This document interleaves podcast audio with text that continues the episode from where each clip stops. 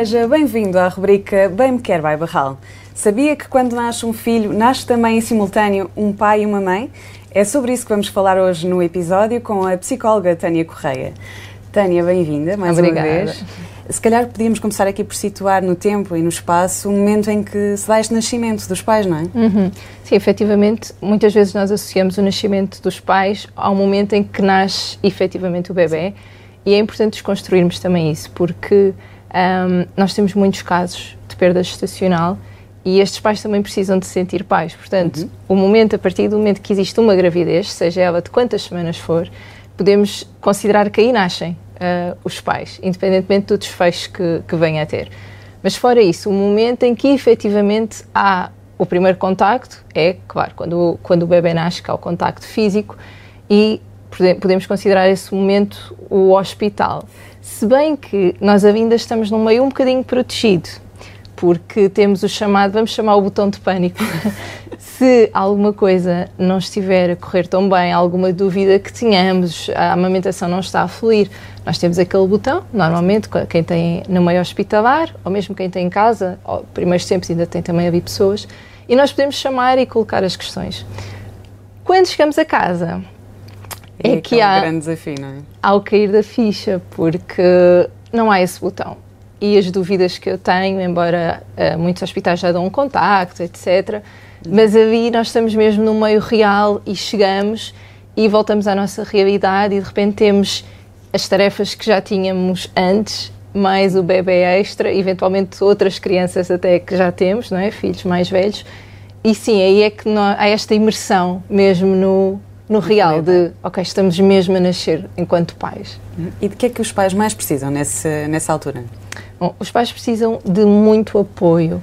Um, e eu sinto que as pessoas, e recebo muitos relatos disso, ainda visitam os pais, né, visitam o bebê, uhum. nesta ótica, às vezes, de visitar quase exclusivamente a ele. Uh, ou, em alguns casos mais infelizes, até de visitar para ver como é que está a mulher fisicamente, se já recuperou, se não recuperou, uhum. Como é que se está a dar conta da casa, a gerir a casa. Uh, e vão, às vezes, com as motivações menos ajustadas. E os pais não precisam disso. Os pais não precisam de visitas para estarem a fazer sala. Eles estão cansados. Uh, não precisam de estar ainda a criar conversa, ainda preocupados em ir arranjar um lanchinho e servir às visitas. Os pais precisam efetivamente, sim, de apoio prático e de apoio emocional. Uhum. O que é que é o apoio prático? Esta pessoa, estas pessoas que aparecem e levam-lhes refeições uh, e fazem-lhes as compras. As compras não é? Sim, e até podem ter aqui esta parte, por exemplo, levar produtos. Os produtos da Barral Fantástico, podem levar para o bebê, podem levar para a mãe, mãe, e aparecer e facilitar também essa preocupação ainda extra do stock. Sim. Um, a parte também de perguntar, olha, e cartas, precisam, cartas e mails precisam que, de ver quando é que vai para dar a leitura, quando é que é, essa parte uhum. mais logística, todo este apoio que liberta a carga física e carga mental dos pais e os deixa mais disponíveis para estarem com o bebê é, é muito, muito bem-vinda. Eu recordo-me no meu pós-parto de a minha irmã aparecer um dia e ela não só foi às compras, como fez-me uma série de refeições, deixou tudo preparado, umas no frigorífico, outras já congeladas para outros dias, limpou uma casa e aquilo foi um apoio brutal para eu poder estar efetivamente com o bebê, que era o que eu precisava. E até também desconstruímos essa crença, porque às vezes as pessoas visitam na ótica de, pronto, eu vou lá, vou ficar com o bebê, que é para ele ou para ele ou ela poderem fazer o resto das tarefas. E às vezes não, é o contrário. Nós queremos estar muito com o bebê, nós precisamos é, até de estar com o bebê à vontade, sem esta preocupação de, olha, agora estou aqui, mas devia estar a estender a roupa. Daqui a nada já é hora de almoço ainda não fiz. E eu poder estar livremente com o bebê e alguém está a tratar dessa parte toda, isso representa mesmo um alívio é um muito, muito grande. sai de cima, não é? Sim, precisamos de criar esta cultura de quando visitamos as pessoas, podermos logo ir já com este mindset. Vou-te estender uma roupa, vou pôr uma máquina a lavar, vou uhum. dar-te este apoio. Além do apoio prático, como eu dizia, o apoio emocional. E muitas pessoas uh, responderam que não tiveram também nenhum nem outro. Uhum. Mas, sobretudo, o emocional ainda é o que falta mais nós garantirmos que estes pais sabem que uh, estão a dar o seu melhor e estão empenhados e isso é suficiente. Porque parece que nunca é suficiente, não é? No, no pós-parto, quando as pessoas aparecem e dizem e isto, já experimentaste, e aquilo, não devias fazer assim. E em vez de termos um espaço seguro, não é? Temos esta insegurança que vem lá de fora contaminar a segurança que nós precisamos cá dentro. Portanto, estas palavras que se chamam palavras de afirmação, de que tu estás a ir bem, eu estou aqui para ti, precisas de chorar, chora, a validar. Quando os pais dizem que é difícil, não virmos com aquele discurso, mas tu tiveste porque quiseste. Mas toda a gente passa por isso, mas isto faz parte. Uhum. Não, efetivamente é difícil. Claro que sim, validarmos, estarmos ali, darmos este espaço. Mais uh, empatia também, não é? Muito mais empatia, sim. Sim, e também não nos podemos esquecer que nesta fase não são só os bebés que precisam de colo, não é? Uhum. Os pais também muitas vezes estão a precisar desse colo. Daí esta lógica, não é? Sim. De que os, os pais também estão a nascer. Sim. Se nós olharmos com, esta, com, este, com estas lentes de o bebê nasceu, o que é que o caracteriza?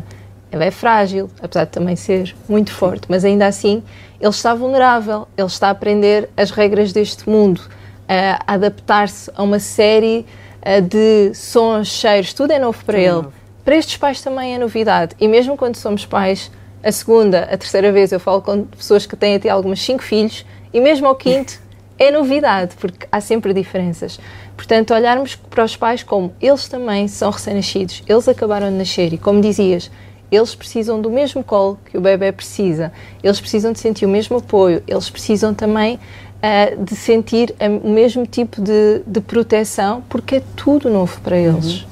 Olha, e ainda a propósito das visitas, que cuidados é que devem ser tidos em conta uh, quando visitamos os bebés e os pais dos bebés, que no fundo acabaram todos de nascer, como dizias? Sim, eu já, eu já vi em alguns locais que é interessante que colocam mesmo uma vista à porta. porta. Sim, sim. Recomendações e boas Exatamente, práticas. sim, com humor, para aquilo não parecer assim muito, assim, não parecer uma ditadura. Sim. Com algum humor à mistura, alguns muito bonitos que é, por exemplo, a criança que já existem lá em casa faz assim um, um desenho e no desenho escreve assim algumas, os pais escrevem algumas coisas, portanto um registro mais leve, Sim. mas às vezes dar a ver logo este briefing uhum. aqui inicial de, olhem, há aqui um conjunto de regras importantes. Uma, uma não, é, não são propriamente regras, é assim aspectos que facilitam o contacto, que é nós lembramos que os pais ainda existem. Uhum. 72% das pessoas disseram-nos que quando as pessoas chegam a casa para visitar o bebê, elas só vão mesmo visitar o bebê. Portanto, a mãe ou o pai ou ambos estão à porta e há um contornar, nem se, quase nem se diz bom dia nem boa tarde, e contorna-se em direção ao bebê. E, sobretudo, eu acredito até que para as mulheres isto possa ser, em alguns casos, delicado, porque passamos de um estado, não é, de que é a gravidez, que nós somos Estamos o centro, centro das atenções, não é? muito o uhum. centro, não é, que toda a gente está ali com muito cuidado, Sim. e de repente somos completamente invisíveis. Já não existimos, já ninguém já quer importa. saber. Sim. Claro que ficamos felizes por os nossos filhos serem tão amados e as pessoas quererem vê-los e estar com eles, ótimo, mas ainda assim, numa fase em que a mulher, sobretudo, se está a redescobrir uhum. uh, aqui o seu valor, quem ela é, é importante nós darmos este input de tu continuas aqui, está bem? Tu existes, eu vejo-te, tu estás aí. É muito, são pequenas mensagens assim subliminares que ficam e condicionam a maneira até como esta mulher uhum. se vai sentir ao longo do tempo. Depois, a parte da criança mais velha, e isto também agora até remetendo um bocado para o apoio que falávamos há pouco, uh, o apoio, quando existe uma criança mais velha, o apoio também de levá-la a passear, estar lá em casa e brincar com ela. Eu lembro-me também de existirem dias que a minha irmã ia lá brincar com a minha filha.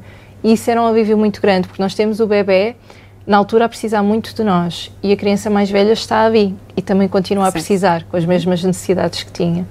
E esta divisão é tão intensa que chegar alguém que diz: Olha, pronto, ocupa-te disso e eu vou então agora aqui brincar, ou vou fazer um programa diferente com a criança. Ou ao contrário, olha, o bebê está a dormir, eu fico de olho, fica a dar um bocadinho de colo, vai brincar com, com, tu, com o teu filho ou filha mais velho. Isto é um alívio. Portanto, agora volto remetendo aqui para o que estávamos a falar, quando as pessoas chegam, elas poderem, em primeiro lugar, cumprimentar a criança mais velha porque o bebê ainda não tem noção de que não foi cumprimentada em primeiro lugar. Ele não vai saber, não vai ficar ofendido.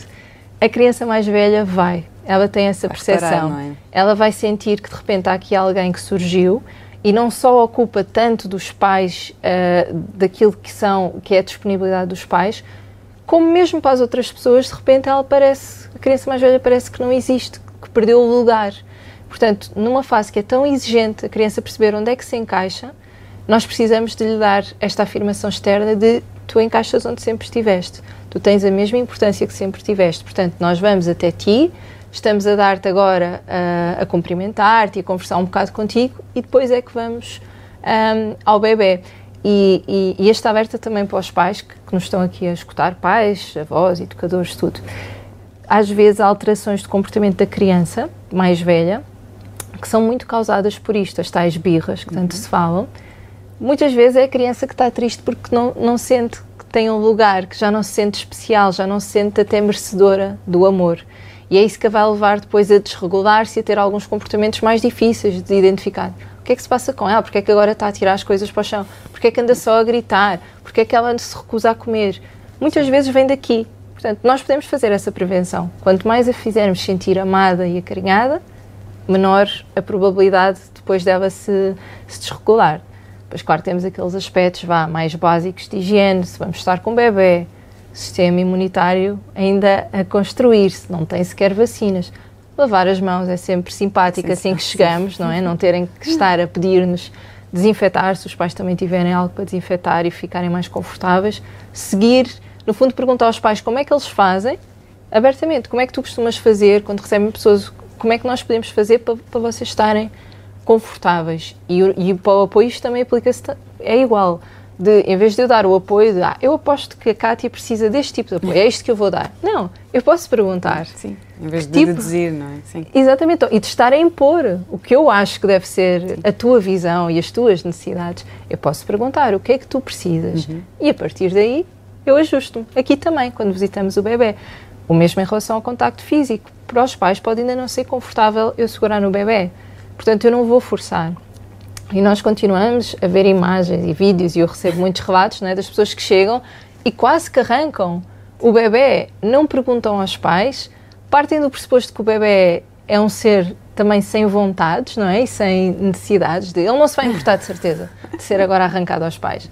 E não, nós cada vez sabemos mais que os bebés têm necessidades próprias e têm também os seus direitos e o contacto físico é um corpo à uhum. mesma. Portanto, nós podemos ter este cuidado de perceber os pais tão confortáveis, quase que os pais próprios, propriamente oferecem de quer segurar um bocadinho, ok, é mais fácil, vou eu aceitar. Vejo se o bebê também uh, dá sinais que está muito encostado aos pais, ele está bem, não vou tirar, ou até está assim um bocadinho mais desperto, posso, vejo se ele reage bem, aquelas situações, o bebê chora e a pessoa ainda vai fugir com ele, a dizer, não, deixa estar, eu ainda acalmá-lo. Isto não é uma competição, tá bem? De quem é que consegue conquistar o bebê e ser adorado pelo bebê, tá bem? As necessidades do bebê estão acima das nossas necessidades claro. e dos nossos egos também, ok? Olha, e também é importante que essa rede de apoio não se esqueça de, de, estar alerta, não é? De estar aqui atenta para, em caso de haver sinais, não é? Por parte, seja do pai, seja da mãe, que sejam capazes de aqui levantar a bandeira caso haja sinais, não é? Exatamente, contrariamente a alguns países onde as pessoas depois têm aquelas visitas, não é, de pessoal da área da saúde uhum. um, e que esses, esse, é, no fundo, esses profissionais são responsáveis por avaliar, por ser aqui quase o termómetro emocional destes pais e perceber como é que está a correr. Nós cá não temos esse género de práticas, portanto, os pais muitas vezes não vão ser capazes de reconhecer sozinhos o que é que se passa, nós precisamos que seja a rede a fazer isso a rede que está atenta e que começa por identificar que, olha, já é terceiro, já, já passou uma semana, já passaram duas semanas, continua a haver aqui um certo perfil. Vamos tentar perceber se está, se está tudo bem, vamos devolver isto à pessoa, como é que tu te sentes, receber isto. E a partir daí, nós podemos fazer uma triagem até bastante precoce de situações como uma depressão pós-parto, que se não for identificada uh, precocemente, ela pode é como se fosse cada mês que passa em que ela não é identificada, nós vamos precisar de muitos mais meses para tratar. Portanto, faz toda a diferença quando eu começo um acompanhamento de alguém que está ainda no início do que alguém que já se passaram anos e aquilo arrastou. Não tem mesmo nada, nada a ver. Uhum. Tânia, se calhar também quem nos está a ouvir, eh, certamente já ouviu falar em depressão pós-parto, mas também em baby blues. Se calhar era importante esclarecermos aqui mais um bocadinho estes dois conceitos, não é? Que são diferentes. Sim, às vezes as pessoas misturam-nos um bocadinho, não é? Por, por, por esse desconhecimento. Então, os baby blues, eles afetam entre 60% a 80% das mulheres, depende dos estudos. Uhum. Uh, mas pronto, é uma taxa muito elevada. Marcadamente, a maioria das mulheres tem, das mães, tem baby blues. Portanto, não é uma situação estranha, mas convém avaliarmos para ter certeza se são baby blues e não depressão pós-parto. Uhum. E como é que nós diferenciamos? Uh, os baby blues eles têm um início assim muito repentino, não é? São, são derivados aqui de um desequilíbrio ainda hormonal devido ao parto uh, e eles vão durar mais ou menos duas semanas. Passado duas semanas eles desaparecem mesmo, quase de um dia para o outro. Uh, e o que é que os caracteriza? Há um choro frequente na mulher, uh, há um, uma sensação de, de alguma apatia por vezes, um, alterações também do apetite também, também são comuns, portanto, é uma fase onde as pessoas até costumam descrever como uma névoa.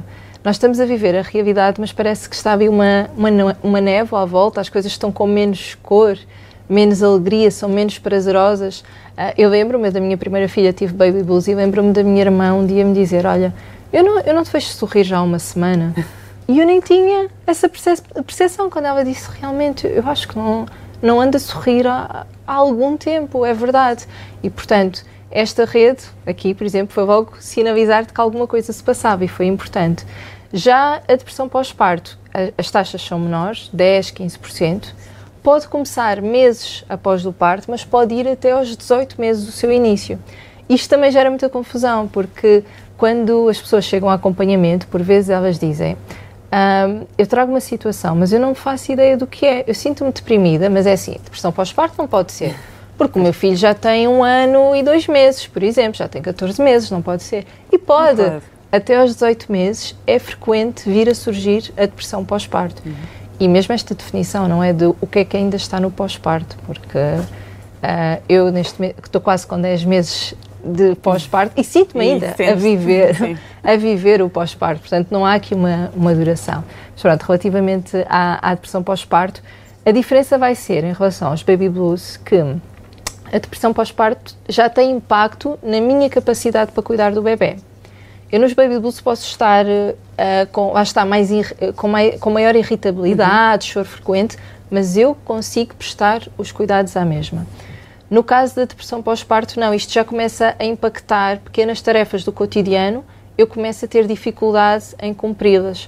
Eu tenho aqui uma voz muito forte que me diz: um, o teu bebê era mais feliz se tu não estivesses com ele. E, portanto, nós, todos nós, nós é, já vimos casos que depois acabam da pior forma, quer com, com, com o suicídio da mãe, quer homicídio até depois dos bebés, porque às vezes esta voz muitas vezes convence estas mulheres, sobretudo, de que Uh, já danificaram tanto aquele bebê que a única forma de, de os libertar das dores é haver haver alguma ação em relação a elas e em relação a eles. Portanto, vejam, no fundo, quantas situações dessas podiam ser evitadas se nós detectássemos isto precocemente e houvesse um sistema diferente do que nós temos em Portugal que rapidamente agia nestes casos e tinham aqui uma, uma intervenção. Podia haver muito a fazer em termos de, de prevenção. Hum. Mas pronto, pelo menos as pessoas já conhecerem estes sinais já é uma boa ajuda é para elas, sim. sim. para os outros, saberem distinguir o que é que é o baby blues, que é muito mais transitório do que, do que é uma depressão pós-parto. E aqui voltamos à situação que eu dizia agora, a rede. A rede, nós sabemos, hoje em dia os estudos revelam isso, que uma rede forte, uma boa rede de apoio social leva a uma diminuição da probabilidade de depressão pós-parto e o oposto uma rede muito fraca, muito débil de uh, apoio aqui aos pais, leva a um aumento da depressão pós-parto. Portanto, quando nós falamos de depressão pós-parto, isto precisa deixar de ser um assunto da mulher. Não podemos continuar a achar, quase a culpar e a questionar-nos de como é que ela chegou a este ponto, não é? Que estranho. Não, nós ninguém precisamos. Viu. Diga. Ninguém viu, não? É? Sim, sim, sim, ninguém viu. É mais isso. Como é que nós permitimos quase que isto escalasse? Onde é que nós estávamos este tempo todo? Não é gerar culpas de um lado e no outro, é criar a consciência de que eu posso ter, eu, rede de apoio, posso ter aqui um papel. Uh, por, por detrás de muitas expressões pós-parto estão também companheiros que não estão a assumir o seu papel que não estão a fazer o papel de pais. Temos uma mulher com uma sobrecarga enorme de tarefas práticas, de, de, carga mental também associada, e vamos ter um episódio só para falar sobre isso, que é um tema que eu adoro. Um, mas muito esta parte de diz-me o que tu me disseres, eu faço. Não, isto é carga mental para a mulher a mesma, ter que estar a dizer fazes isto, depois fazes aquilo. Portanto, muitas vezes também é essa parte da mulher estar aqui com uma sobrecarga tão grande que a leva a este ponto. Portanto, vamos olhar nesta visão assim mais sistémica de tudo o que envolve. Uhum. Além dessa rede de apoio, o que é que pode ser feito para, para que o pós-parto seja, no fundo, mais, mais equilibrado, mais harmonioso? Eu acredito muito que a maneira como nós nos preparamos para o pós-parto faz toda a diferença.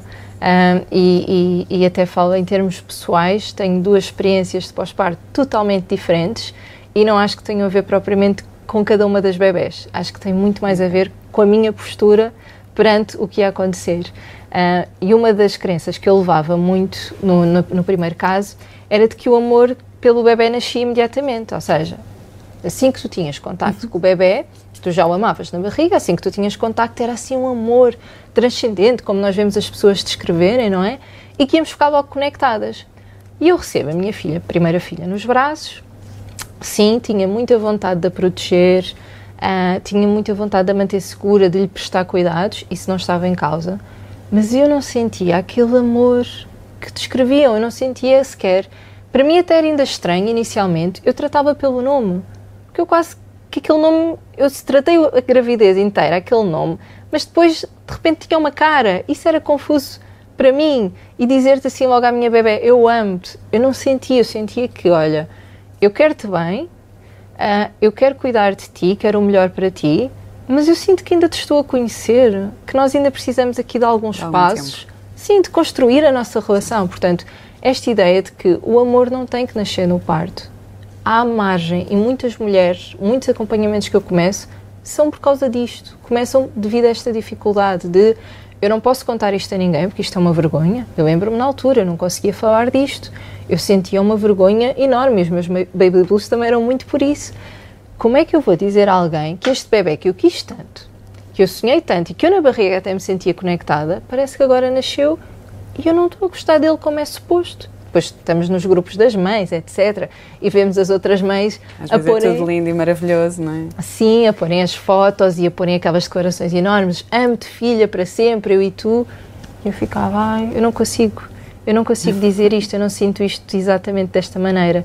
Então, quando nós temos finalmente a possibilidade de perceber que há alguém que, que também sente isto que nós sentimos, que é muito comum, de que precisamos de tempo para construir o amor e podemos chegar ao mesmo nível de amor, uau, vai acontecer, como é agora. Muitas vezes, quando eu conto isto, as pessoas é ficam chocadas de não, com a relação que vocês têm, como é que é possível? Não, é, foi preciso tempo para construir. Portanto, ir já com esta, uh, com esta expectativa ajustada de que o amor pode nascer no parto, pode não nascer, vamos ver, fiquem uhum. abertos. E dentro desta abertura também a necessidade do controle, também ir assim mais pronta para ser gerida. Em vez de eu dizer, olha, eu vou fazer isto exatamente assim, vai dormir na nossa cama, ou não vai dormir, ou vai, vou amamentar, ou não vou, ou vou fazer, vou, não vou fazer. Isto não é determinado. É esperar para ver, não é? Sim, ser mais um. Gostava de, à partida, identifico-me com este tipo de visão e gostava de aplicar. Tenho a certeza que o vou fazer? Não quando chegar o momento, logo, logo vejo, porque também ainda não conheço o bebê, ainda não conheço é o que resulta para ele, não me conheço a mim própria no pós-parto com o desgaste, não conheço o meu companheiro também no pós-parto com o desgaste. Portanto, quando chegar o momento, juntos vamos ver se aquilo que idealizamos é possível de concretizar ou não. Isto também faz toda a diferença, porque quando vamos com expectativas já muito rígidas, o que é que acontece? Nós queremos depois que a nossa realidade caiba ali. E estamos às vezes a tentar pôr como se fosse quadrados dentro de triângulos. E estamos ali, não é? A, a, tentar aquilo a embater, não resulta, e nós a tentarmos, e quando finalmente percebemos que não resulta, já nos desgastamos, e vamos ter dois trabalhos, que é desfazer a expectativa toda, mandar aquilo tudo fora, para começar a construir. Uhum. Quando nós pedíamos, se fôssemos mais livres para a experiência, era só construir a partir, a partir daí. Uh, depois existem também aqui um, o que nós falámos há pouco, o nosso sistema não está ainda muito preparado um, para este género de situações de saúde mental na, no pós-parto, na maternidade. Uh, é como se fosse uma terra de ninguém. Eu lembro-me nessa parte do, dos baby blues de eu, de eu falar, de ir à, ir à consulta do, da minha filha e a pediatra ter empatia, mas ficar do género: olha, eu entendo, mas isso não é bem para aqui. Eu, ok. Então vou falar com a obstetra. E a obstetra era do género: sim, ok, uh, nós aqui é mais para os aspectos vá, mais físicos da revisão do parto, etc. Uh, esse aspecto eu também não, não consigo ajudar muito bem. Talvez recomendar outra pessoa, mas nem há bem essa pessoa aqui no serviço, tem que ser alguém, um, um psicólogo ou alguém de fora. E não era. Eu precisava logo do encaminhamento naquele momento, de ter logo alguém que pelo menos só validasse, que era acima de tudo o que eu precisava. Portanto, a saúde mental materna e paterna também precisa de deixar de ser este assunto que cai na terra de ninguém. Nós precisamos ter os profissionais todos atentos, criar aqui uma rede um, que atua. Depois, eu, eu sinto que, dentro também das expectativas, se, se nós tivermos cada vez mais pais cada vez mais pessoas que falam abertamente do que é estar em casa com um bebê, do que é que é esse período, isso também facilita. Porque às vezes nós criamos aquela imagem mental da mulher com um vestido branco que está ali a, a, a curtir o seu pós-parto, não é? Com o seu bebê que está no seu colo tranquilamente, que passam o dia e vão passeando por toda uma floresta, não é? Durante o dia, tudo, toda uma paz e tranquilidade. E depois estamos nós com o cabelo mal apanhado, com uma t-shirt toda manchada já de leite, a correr pela casa e não sabemos sequer por onde nos virar e não corresponde àquela imagem. Portanto, se nós abrimos espaço cada vez para, para os pais falarem mais sobre os primeiros tempos em casa com o bebê, são muito duros, mas são mesmo uma prova de fogo. Acho que a maior parte dos pais o que descreve é, é nunca ter passado por algo semelhante. Sim, tão intenso, não é? Nós estamos dentro de casa mas a sensação é como se nos tivessem atirado assim para um terreno, longe de tudo o que nós conhecemos, que é familiar, sem, quase sem nada, e nós, a percepção é esta, quase, estou a cozinhar sem ter o que, o que fazer, estou a cuidar deste bebê e nem tenho o que precisava, é muito essa a sensação. E se nós comunicarmos isso, é mais fácil quando eu estou nesse período mais duro eu entender que, ok, isto, é normal eu sentir isto, uh, com a avaliação de vamos ver quando é que passa e já é demasiado intenso, mas não há nada de errado aqui. Não sou eu que não estou a saber gerir uh, o meu pós-parto. Mesmo a parte da solidão. Quando nós nos tornamos pais, dizem-nos muito: olha, a partir de hoje nunca mais te vais sentir sozinho. Isto é um amor para a vida toda e uma companhia para a vida toda. E depois, tu estás ali com o bebê nos primeiros meses que tu falas, falas, falas e não tens grande, grande resposta nos primeiros meses. E tu às vezes sentes-te muito sozinha, sentes falta de ter um adulto com quem ter uma conversa assim um bocadinho mais à frente, de parares para, para alguém te falar um bocado de quais são os teus objetivos agora, pôr-te a pensar nestas, nestas questões. E tu não tens isso. Então há uma solidão muito grande, há uma rotina que tu acabas o dia e sentes que o dia seguinte vai ser exatamente igual, igual a este. De repente chegou ao fim do dia e nem deste pelo tempo passar. Nem conseguiste comer, nem conseguiste tomar um banho e estiveste em casa e como é que isto é possível e está ainda tudo da casa por fazer. E mesmo esta ideia, ah, muitas vezes nos acompanhamentos as pessoas dizem: Ah, eu não fiz nada o dia todo. E isto é mesmo uma grande mentira que nos convenceram e que nós nos convencemos também. Cuidar de um bebê, a dedicação que, isso, que isto exige, nós estamos com o futuro nas nossas mãos todos os dias. E sabemos que esta primeira fase de vida é importantíssima, uhum. sim, para o que vem a seguir. Portanto, ainda que nós possamos não conseguir tratar da casa, dos afazeres como, como era antes, e que é suposto que não, que não aconteça, nós estamos ali a criar uma vida, nós estamos a permitir que este bebê saiba que vai ser, que é amado, esta sensação de ser amado vai acompanhá-lo a vida toda se ele a receber agora. A sensação de que quando chora alguém disponível para acolher, ele vai crescer com esta sensação de que merece ser acolhido quando está menos bem. Portanto, nós estamos a, a dar todas estas bases a este bebê. A casa, nós vamos ter muitos anos, o tempo de contacto com o filho não é assim tão grande, nós sabemos, pré-adolescência, os pares, os amiguinhos vão ganhar espaço e nós vamos perder algum espaço. Portanto, depois, fase adulta, vão sair cada vez mais, portanto, o número de horas vai sempre diminuindo. E aí nós podemos andar até com uma escova de dentes, a limpar os frisos da banheira, a ter a casa completamente impecável. Esse tempo vai chegar. Agora, o que nós estamos a fazer é assegurar o melhor para esta vida. Isso é fazer muito, isso não é não fiz nada o dia todo, é não peguei na casa eventualmente durante o dia, mas olha o que eu fiz. Olha quem esteve lá quando o bebê chorou. Olha quem hoje permitiu até que ele experimentasse qualquer, qualquer coisa nova. Olha quem levou a passear e a ver coisas diferentes, fui eu. Portanto, eu fiz, eu fiz muito. Isto também precisa de ser ajustado. Em alguns casos mais extremos, esse equilíbrio, como falávamos, pode ser necessário uh, mesmo acompanhamento psicológico, não é? É isso que, que nós fazemos e, e, e, também desmistificarmos isso. Não há nada de errado em procurar acompanhamento psicológico nesses momentos. Uh, ou eventualmente até algo mais já da linha farmacológica, em alguns casos também acaba por ser preciso e também está, está tudo bem que, uhum. que assim seja.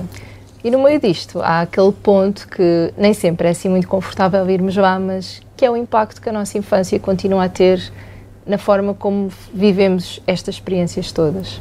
Obrigada, Tânia, mais uma vez. Deste uma deixa perfeita para revelarmos agora o tema do próximo episódio da nossa rubrica Bem Me Quer Vai Barral. Vamos falar sobre o reencontro com a nossa criança interior. Por isso já sabe, não perca.